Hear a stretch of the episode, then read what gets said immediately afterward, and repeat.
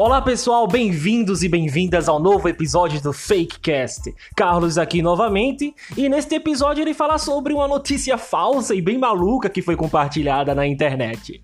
As vacinas contra o Covid-19 contêm um microchip? Hum, será que é verdade? Vamos nessa.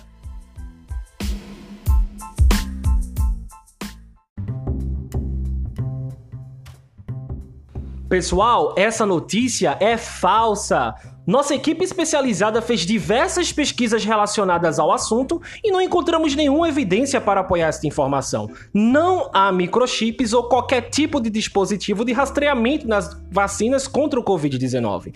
Esse mito é baseado em postagens em redes sociais, blogs e um vídeo falso que estava circulando na internet no qual afirmava que a pandemia é uma cobertura para um plano de implementar microchips para rastrear pessoas e o cofundador da Microsoft Microsoft, Bill Gates estaria por trás disso.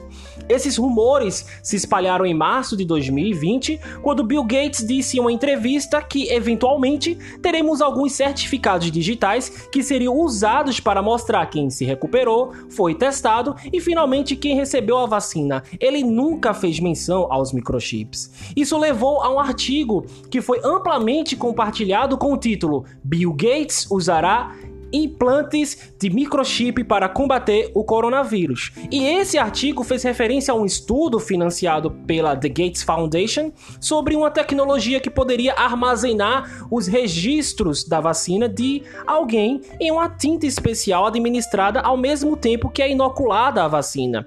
Porém, a tecnologia não é um microchip, mas sim uma tatuagem invisível. E essa tatuagem, ela ainda não foi implementada, ela não permitiria que as pessoas pessoas fossem rastreadas e informações pessoais não seriam inseridas em um banco de dados.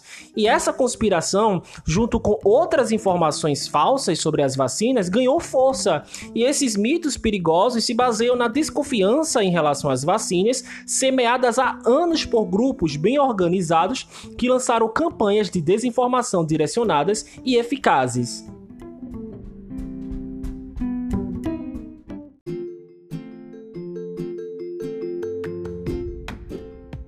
Então é isso, pessoal. Eu espero que vocês tenham gostado desse episódio do Fakecast e espero vocês na próxima. Até a próxima. Tchau, tchau.